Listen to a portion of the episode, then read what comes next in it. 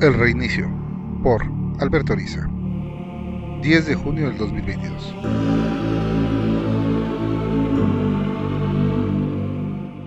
Sobrevivir en el espacio no es sencillo. Y hasta se dejó de tener en cuenta el registro de muertos en la exploración del sistema solar. Es más fácil perecer que mantenerse vivo en este inhóspito ambiente. No tienen idea de lo que espera a los que apenas escapaban de nuestro maltrecho mundo de origen. Ese pensamiento me mantenía ocupado, mientras estos despojos humanos eran recibidos en el último vagón de refugiados que entraba cojeando por la escotilla. Lo que empezó como un conflicto entre Sudáfrica y su vecino, poco a poco escaló, hasta convertirse en un conflicto global. Si uno se apegaba a la historia, esta sería la quinta guerra mundial en menos de 12.000 años de historia de la civilización humana. Las zonas habitables que alguna vez fueron más del 60% de la superficie terrestre se han convertido en un 25%, mayormente islas, casi todas artificiales. Entre el cruento clima, los agentes patógenos, la radiación y las mutaciones genéticas, los grandes continentes no eran lugares donde pudiera subsistir un asentamiento.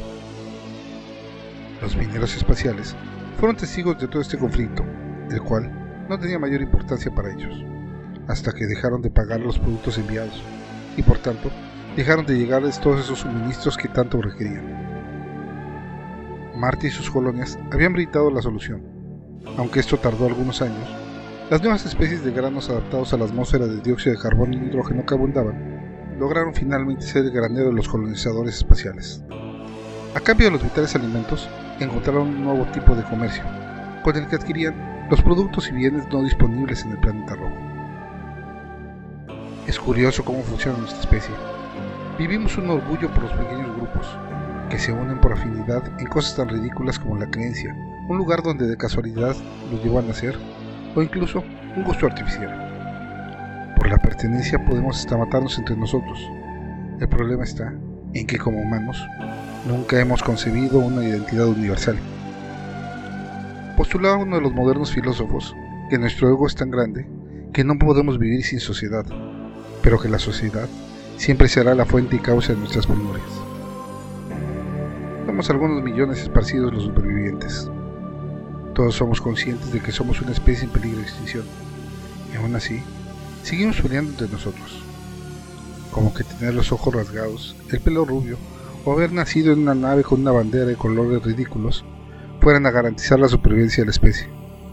Ya estamos tan mermados que el factor de repoblación apenas alcanza un 0.01%.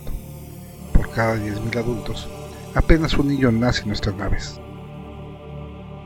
Solamente un puñado, unos prófugos de diversas tribus nómadas en el espacio, que vimos como el intento de crear una asociación para salvar la especie terminó en una batalla entre grupos preocupados por sus credos intolerantes. Nosotros, los científicos, los que promovimos la iniciativa, quedamos espantados de la barbarie. De nada sirvió la clara y detallada carpeta que les hicimos llegar. Tampoco las pláticas que nos casamos en brindarles, donde desde los diversos puntos de vista se demostraba que necesitábamos armonizar a la especie para que siguiera existiendo en dos generaciones. Dentro de todos los elementos que inventamos para destruirnos, hubo unos desquiciados que lograron una amenaza biológica sin precedente. Un virus, que apenas dejaba rastro cuando contaminaba a la víctima. El más desquiciado método para acabar con una raza que alguna vez se concibió y que, como era de esperarse, se salió de su control. El virus, de manera sutil, se contagia por medios aéreos, en secreciones y hasta por contacto cutáneo. Una superconstrucción genética que infectaba como un actor que sin falla se instalaba en los factores de la fecundidad del huésped, eliminando los factores que permitían la fecundación. En las hembras, modificaba la pared celular de los óvulos, formando una dura capa que era impenetrable a los espermatozoides. En los espermas, les acortaba los rabos propulsores, les quitaba la capacidad de agitarse, quedando inertes sin buscar su objetivo. ¿Cómo no pensaron que en vez de destruir a sus enemigos, iban a atentar contra la humanidad misma? No cabía duda que lo único infinito sería la estupidez humana. La reacción, un genocidio mutuo, y la consecuencia, la tragedia mundial. Le llaman política, yo le llamo estúpido ego. Cada participante luchaba por imponerse a los demás y poder jactarse de ser el líder de la coalición que salvaría nuestra herencia. Cuando el último de nosotros se le ordenó dejar las discusiones en manos de los diplomáticos, lo supimos. No se llegaría a un acuerdo. Incluso, era claro que quienes serían los bandos no tardarían en sacar las armas. Tomamos la nave de experimentación estacionada en la estación. Sabíamos desde que la abordamos que no sería fácil escapar. Apenas cerramos la escotilla y comenzamos el procedimiento de desacople, llegaron los guardianes a detener. Casi acababan con nosotros cuando en nuestro lento andar buscábamos salir del tráfico espacial para tomar velocidad de crucero. Todos los sensores nos avisaban que éramos el blanco de cientos de proyectiles que ya nos apuntaban. Fue cuando tomé el transmisor y les dije, somos portadores del último banco de óvulos y esperma remanente. Dispárenos y se irá con nosotros la última esperanza de la humanidad. Ustedes ya lo vieron. Las mujeres ya no son fértiles. Los hombres ya se han vuelto impotentes. Disparen y demos fin de una vez a nuestra raza.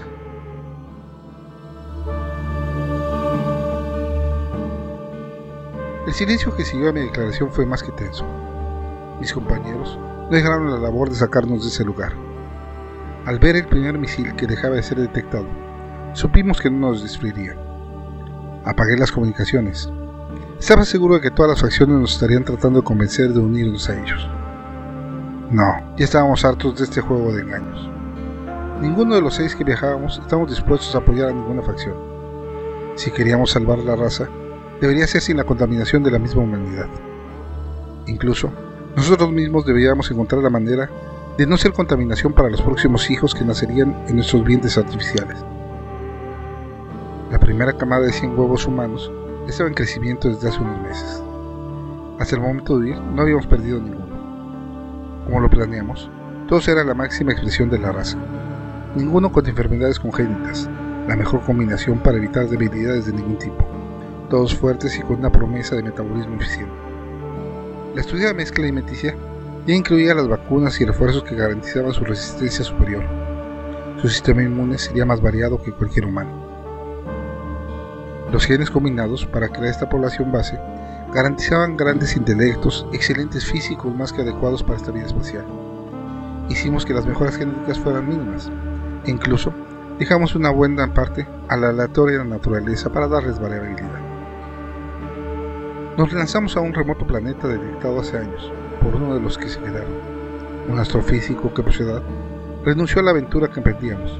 Sabía que una boca menos sería una oportunidad más en el largo viaje que nos tomaría hasta la madurez de las crías. Tiempo. Eso es lo único en que pensábamos. Ocupábamos nuestro tiempo en primero garantizar la formación de cada individuo.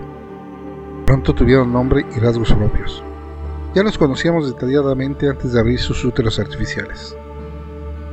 El construir y encontrar el modo de crear una nueva generación en la que no tuviéramos el más mínimo contacto era todo un reto. No podíamos correr el riesgo de infectar a la última esperanza de la especie. Para lograr el objetivo, desarrollamos androides y equipos robóticos que nos sustituyeran, teniendo cada uno por lo menos dos o tres representaciones en los espacios confinados. El día del alumbramiento, todos estuvimos más que ocupados. Traer este mundo a tanto infante resultó una labor exhaustiva. Pese a contar con todos los asistentes robóticos, la interacción humana por medio de los androides era algo que debíamos brindar desde el origen aplicábamos todo el conocimiento acumulado para darles la mejor esperanza a cada nuevo hijo. Tres padres, tres madres. Eso era su árbol genealógico. Solo seis especialistas genéticos y sabios en biología humana nos guiábamos. Aún recuerdo cuando se activaba la gravedad artificial, con el fin de que desarrollara su capacidad motora, a una manada de rosados simios sin pelo, atropellándose y empujando. El espectáculo tan maravilloso era verlos interactuar con su torpe control motor. Nuestros cálculos fueron erróneos en cuanto al desarrollo del lenguaje. Por un momento, pensamos que era un error en la combinación genética, pero no tardaron en comenzar a balbucear y pronto a expresarse con un limitado idioma. Curiosamente, los silencios exasperantes en la nave eran comunes. Supusimos que el bullicio de los infantes pronto los desterraría, pero no fue así. Pasaban gran parte del día en silencio. Su educación se inició la semana de su nacimiento, cuando cumplían su sexto ciclo solar, año que manteníamos con nostalgia como medida del tiempo. Ya eran capaces de operar con soltura el cálculo diferencial y el uso de números imaginarios. La química, física y demás ciencias eran los cuentos de niño con los que crecieron. El arte fue un descubrimiento propio de ellos, que pronto comenzaron a transformar sus torpes rayones a imágenes, siluetas y finalmente a retratos que impactaban por su expresividad. Tal vez por la permanente convivencia o por haberse formado con los mismos estímulos, todas las obras tenían el mismo trazo, la misma sensación o más o menos el mismo estilo. Quizás si hubiéramos sido más sabios en las artes, podríamos haberlo entendido, pero no, éramos científicos y veíamos las expresiones artísticas solo como una herramienta para el desarrollo del pensamiento cognitivo. La adolescencia llegó más rápido de lo pensado. Las primeras menstruaciones aparecieron antes de los 12 años. Las más tardadas llegaban a los 12 años para ser reproductivamente viables. Los dimorfismos entre los machos y las hembras se dieron en apariencia de una forma muy natural, sin crear morbo entre ellos, pero sí creando dos bandos naturales, sobre todo en el plano de tener 50 hombrecitos tratando de mostrar su superioridad entre los otros. A los 15 años, y éramos ampliamente superados por los muchachos. Los androides casi se desecharon. Al tomar los chicos las labores de la nave, los mismos se encargaron de manera natural y sutil de las proyecciones a futuro que de las decisiones organizativas de los nuevos colonos. Nos dolió sentir cómo el cariño que les brindábamos en sus primeras etapas comenzaba a ser incómodo para nuestros hijos. Descubrimos su capacidad de comunicarse mentalmente ya muy tarde. Era como que todos los críos se pudieran entender sin necesidad de palabras enterándose a voluntad de lo que cualquiera de sus hermanos pudiera percibir. El silencio que pensamos que los caracterizaba resultó seguramente un alborotado griterío mental, que nunca imaginamos ni tuvimos acceso. Poco a poco, el cariño brindado se convirtió en lástima para con nosotros, los ancianos, que en ningún caso superaba los 50 años, pero para ellos ya éramos obsoletas formas de vida que conservaban casi como en calidad de mascota. Cuando tomaron el control, es difícil decirlo. Fue poco a poco, como favor a nosotros que por largo tiempo los atendimos. Ellos comenzaron a sustituirnos en nuestras labores. Pronto, ellos se encargaban del mantenimiento, la navegación, los suministros, el cuidado de los invernaderos y de cualquier actividad requerida para garantizar el viaje. No supimos hasta muy tarde que esa actitud diligente y tierna era solo el modo de sacarnos todo el conocimiento. Las inocentes preguntas respecto a mantener el equilibrio de planetas, insectos y nutrientes no eran para pasar el rato, sino para robarnos el conocimiento. Nos preocupó sobremanera cuando nos dimos cuenta de que también dominaban lo poco o mucho que sabíamos de balística y destrucción. Ahora, somos nosotros los que vivimos encerrados en la sala de control, que, por medio de modificaciones de la nave, era ahora nuestro propio cunero. Somos los conejillos de indias de esta nueva estirpe de humanos sintetizados por laboratorio. Somos los viejos humanos, que no formamos parte de su raza y que únicamente conservan como mascotas mientras ellos se mejoran a sí mismos por medio de una estudiada selección de sus propios materiales hereditarios, garantizando que ningún humano defectuoso pueda contaminarlos. Falta poco para llegar a su nuevo hogar. Ha quedado claro que ellos lo tomarán por nosotros. No lo contaminaremos con nuestra presencia a nosotros, sus padres, solo se nos concederá vivir desde esta nave. Al fin de cuentas, llevamos más tiempo en el viaje que en nuestra vida previa. La búsqueda de la superioridad no era solamente producto de la deformada sociedad que abandonábamos, es al fin de cuentas parte de la humanidad. La primera pelea lo dejó de manifiesto.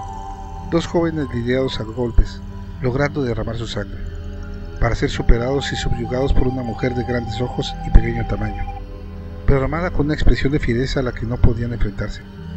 La más precoz en temas de sexualidad, y la primera en dar a la luz a una niña en décadas por medios naturales. Ella era la mujer alfa del grupo. La jerarquía social la apareció. Las mujeres dadoras de vida fueron la cúspide, y los machos dóciles pronto entendieron que su papel era secundario en esta nueva sociedad. Pero triste el transporte que se los lleva a este verde y azul planeta, uno nuevo y pristino que polvarán. No, no puedo evitar hundirme en la triste certeza de que estos nuevos hombres, en pocas generaciones, llegarán al mismo punto del que huimos.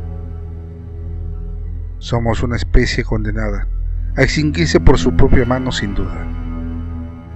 grabado en Cancún el 24 de junio del 2022.